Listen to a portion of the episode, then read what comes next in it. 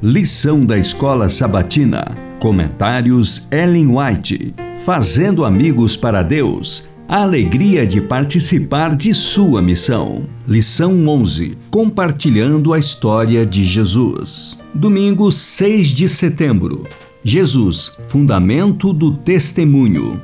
Mediante a transformadora graça de Cristo, os frutos do Espírito são manifestados na vida daqueles que outrora estavam mortos em ofensas e pecados. Em disposição, em palavras e em ações, são vistos como participantes da natureza divina. O Evangelho, como Paulo apresenta em seus escritos, é tão poderoso hoje como quando ele escreveu. Para homens em todas as épocas, tornam-se conhecidos os ricos tesouros da graça de Cristo, ao abundante amor de Deus, como revelado mediante seu Filho.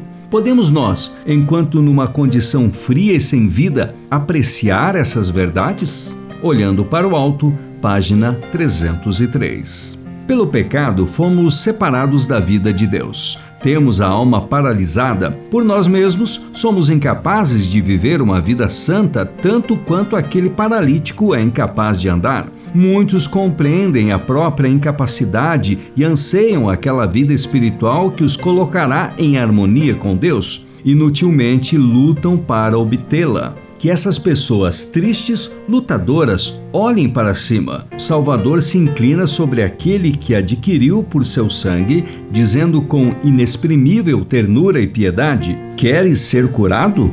João 5,6 Ele pede que você se levante com saúde e paz. Não espere sentir que está curado. Creia na palavra dele e ela será cumprida. Ponha sua vontade ao lado de Cristo. Deseje servi-lo e, agindo sobre sua palavra, você receberá força. Seja qual for a prática pecaminosa ou desejo dominador que, pela longa transigência, aprisiona a mente e corpo, Cristo é capaz de libertar e anseia fazê-lo. Ele transmitirá vida à pessoa que está morta em sua transgressão. Efésios 2:1 colocará em liberdade o cativo preso pela fraqueza e adversidade e pelas correntes do pecado. O desejado de todas as nações, página 203. Precisamos aprender de Cristo. Precisamos saber o que é Ele para aquele a quem Ele resgatou. Precisamos compreender que, pela fé nele, é nosso privilégio ser participante da natureza divina, escapando assim da corrupção que, pela concupiscência, há no mundo. Somos então purificados de todo pecado,